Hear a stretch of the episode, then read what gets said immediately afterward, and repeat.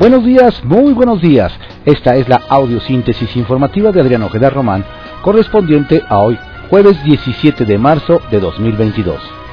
Demos lectura a las ocho columnas de algunos diarios capitalinos de circulación nacional.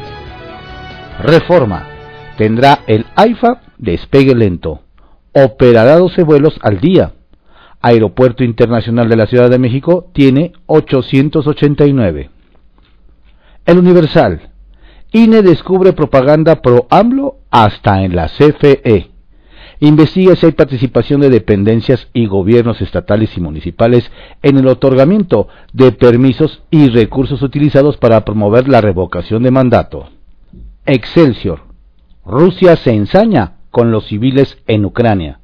Bombardea un teatro que albergaba a refugiados. Las tropas desplegadas por Putin cobraron al menos 18 víctimas entre la población, en ataques calificados de premeditados por el gobierno de Zelensky. Milenio. Rusia y Ucrania analizan un borrador para la paz. Financial Times.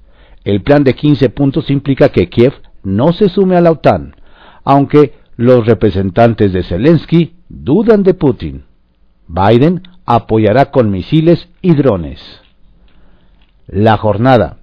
Saldívar. La Suprema Corte de Justicia de la Nación no será rehén de disputas políticas. Es muy grave que se espíe al fiscal general de la República. Resolveremos, ministros, todos los casos con apego a la ley. Subraya.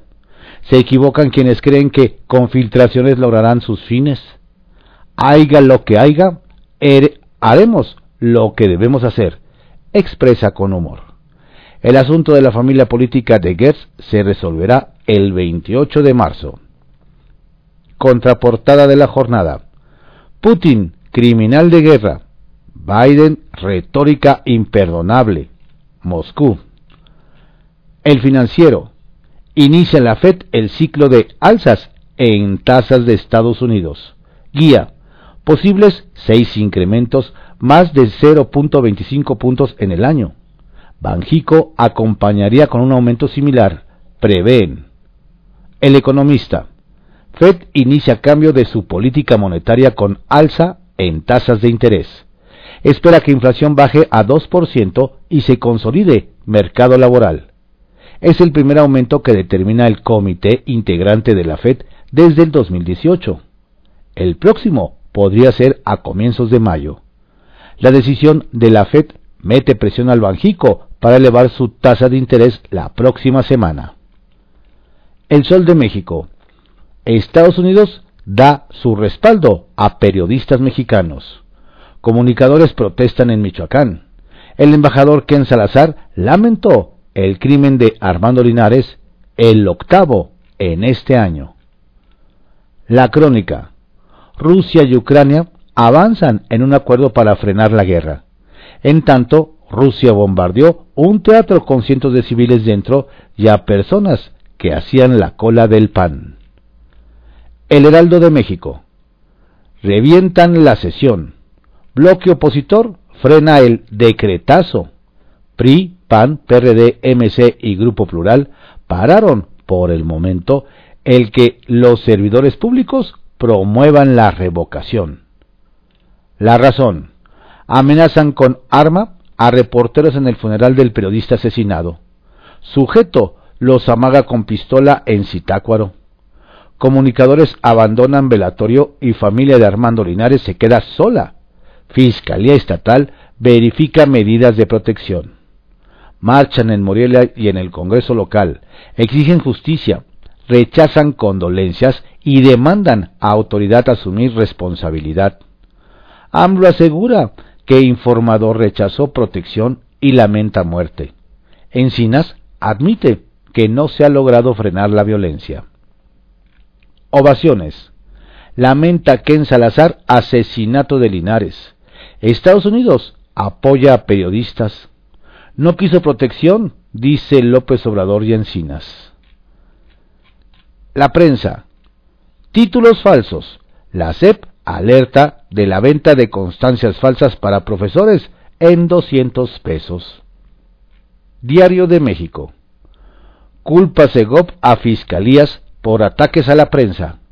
Alejandro Encina, subsecretario de Derechos Humanos, Población e Inmigración de la Secretaría de Gobernación, atribuyó responsabilidad a estos órganos autónomos en el caso de homicidios de comunicadores.